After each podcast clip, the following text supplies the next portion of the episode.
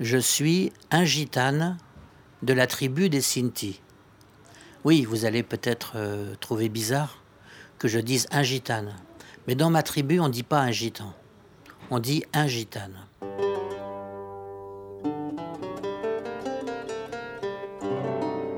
Romanesque, les histoires tziganes d'Alexandre Romanès.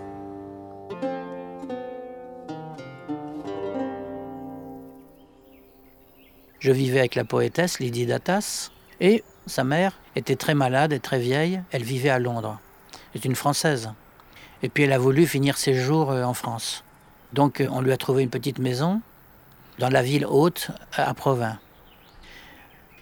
Puis quand euh, elle est venue habiter dans sa maison, eh ben, Lydie s'est aperçue que sa mère ne pouvait pas vivre seule. Donc on a vécu avec elle. Seulement moi, je devenais fou dans cette ville. Euh, la ville haute, c'est joli, mais enfin, on, en a vite fait le tour. J'étais comme un ours en cage. Donc, euh, je suis rentré à Paris, et puis euh, je suis tombé sur ma cousine qui m'attendait les bras grands ouverts. Une formidable danseuse de flamenco. Bon, elle était très belle, je la connaissais très bien.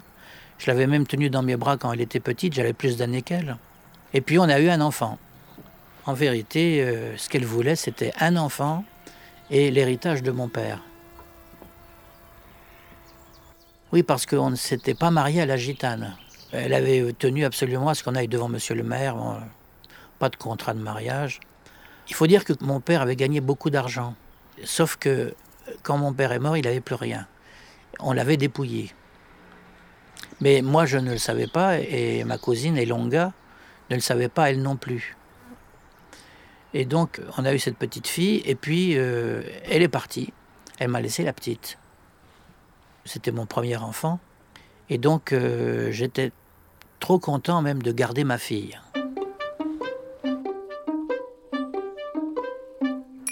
Alors, la mère de Lydie euh, est décédée.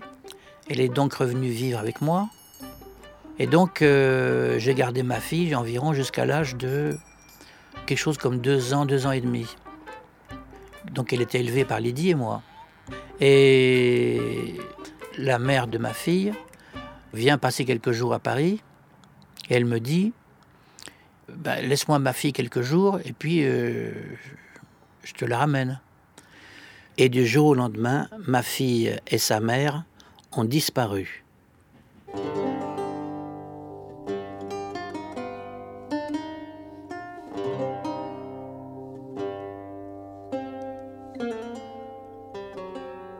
Alors après euh, avoir fait pas mal de recherches, j'ai découvert qu'elles étaient dans un campement de Zigane, euh, dans la banlieue de Naples, en Italie.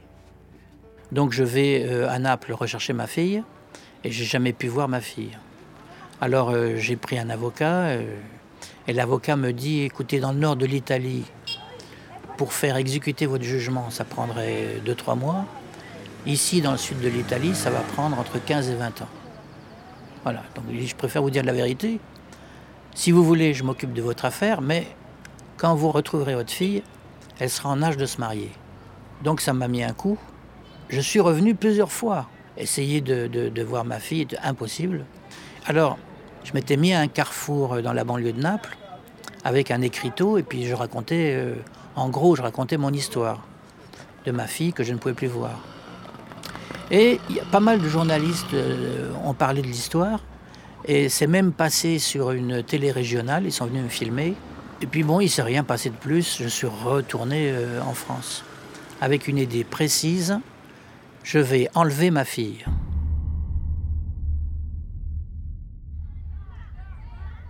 Quand j'étais encore dans le, siècle de mon père, je faisais rentrer toute une ribambelle d'enfants le mercredi après-midi.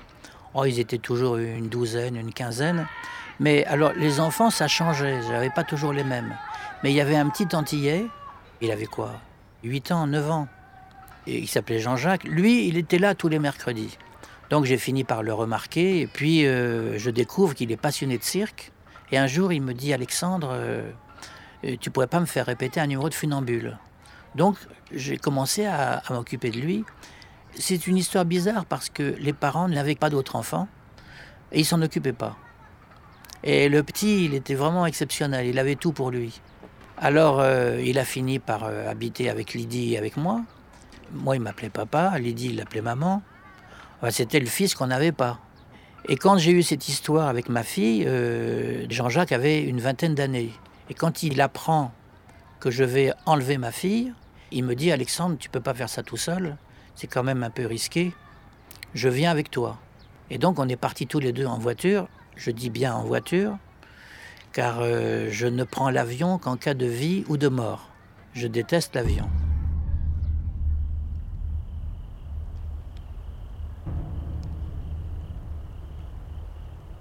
Au moment d'entrer dans le campement, c'est moi qui conduisais, Jean-Jacques était à côté de moi. D'un seul coup, j'ai mesuré quand même le, danger parce que vous entrez dans un campement de Zigane, il y a beaucoup de gars qui ont peur de rien, il y a beaucoup de gars qui sont armés. Normalement, on aurait dû se faire tuer. On est rentré dans une sorte de baraquement. On s'est battu comme des bêtes, ça c'est vrai. J'ai sorti ma fille, je l'ai pris dans les bras. J'avais deux gars sur le dos. J'ai réussi à rentrer dans la voiture. Heureusement que Jean-Jacques était là. Il en a étalé trois ou quatre par terre. Et puis, euh, en marche, il a sauté dans la voiture et on s'est sauvés.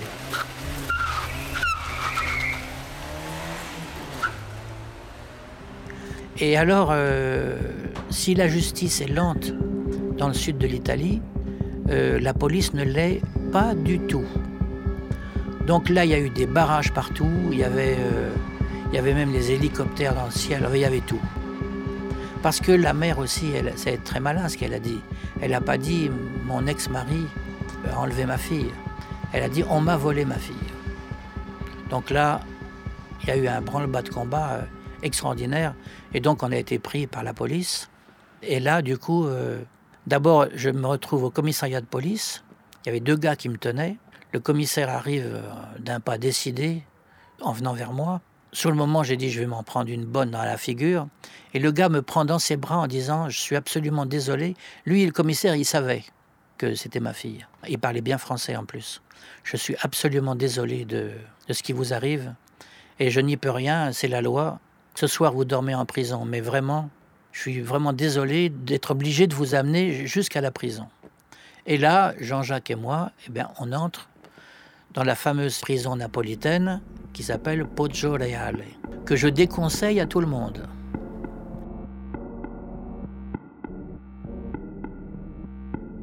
Alors quand on est entré en prison, euh, Jean-Jacques et moi, d'abord on nous a mis dans une cage, et puis on était une dizaine de 10 ou 15 gars peut-être même.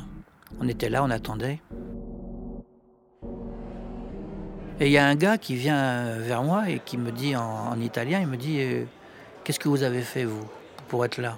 Et moi, qui j'avais encore gardé un peu d'humour, je lui dis oh ben, C'est un peu bête. Moi, j'ai pris une fille, je lui ai coupé la tête. Et puis lui, là, en montrant Jean-Jacques, je dis Et lui, il l'a violée. J'ai été étonné parce que les gars, tous les gars se sont écartés. Ils l'ont pris pour argent comptant. C'était énorme ce que j'ai dit. Bon. Par contre, là où on n'a pas ri du tout, c'est qu'on est sorti de cette espèce de cage et puis on s'est retrouvé dans un couloir Jean-Jacques était un peu plus loin derrière moi. Devant moi, il y avait un jeune euh, napolitain, un garçon qui devait avoir 18 ans, 17 ans, je ne sais pas, très jeune.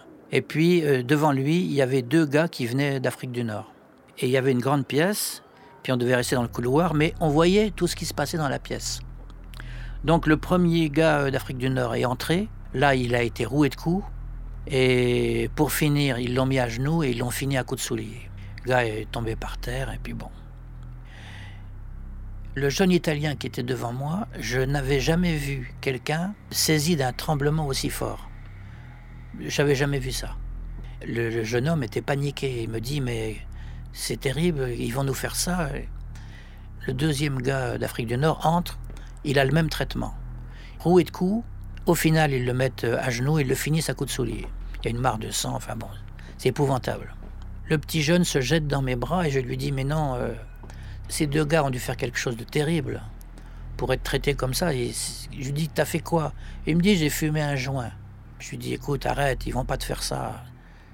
Aujourd'hui, un joint, c'est rien du tout dans cette société. Le garçon rentre, il se passe rien. Il ne le touche pas.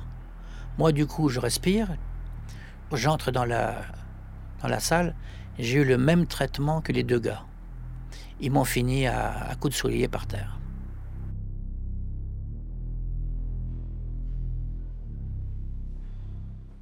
Alors après, dans la prison, j'avais demandé à un gardien, je lui avais dit pourquoi il y en a qui sont massacrés et puis d'autres pas. Et le gars me dit c'est à la tête du client. Quand les gars pensent qu'ils tombent sur une forte tête, sur un gars qui va leur résister, le premier jour ils le cassent. Combien de temps on est resté, je ne sais même plus. Ce que j'ai bien en mémoire, c'est quand on est sorti de la prison. D'abord, je me suis retrouvé devant un juge, et le juge euh, me questionne et me dit euh, Donc vous êtes le père Et moi, je l'ai tout de suite repris. J'ai dit euh, Je m'étais mis à parler le napolitain. C'est pas très difficile, surtout que je parlais déjà italien. Et donc je lui dis Non, monsieur le juge, je ne suis pas le père, je suis la mère. Le gars me regarde, me dit Je comprends pas ce que vous dites. Ben, je lui dis, vous savez, les biberons, les couches, emmener l'enfant chez le médecin, sortir la petite, le parc et tout ça, c'est pas la mère, c'est moi. C'est moi qui faisais ça. Donc la mère, c'est moi. Et le gars, il me dit, oui, je, comprends très bien ce que vous voulez dire, on va vous relâcher.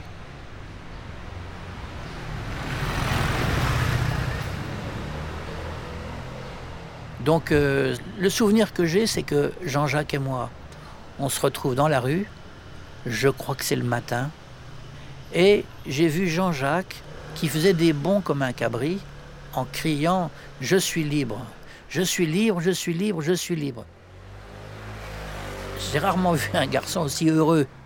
Et alors on a arrêté un taxi et j'ai dit au taxi ⁇ Amenez-nous dans le plus grand hôtel de la ville ⁇ Et puis le lendemain, euh, on a repris la voiture et on est parti on est rentré en France. À suivre sur arteradio.com. Bon, ben on en est resté là. Finalement, euh, je n'ai plus revu ma fille depuis 20 ans.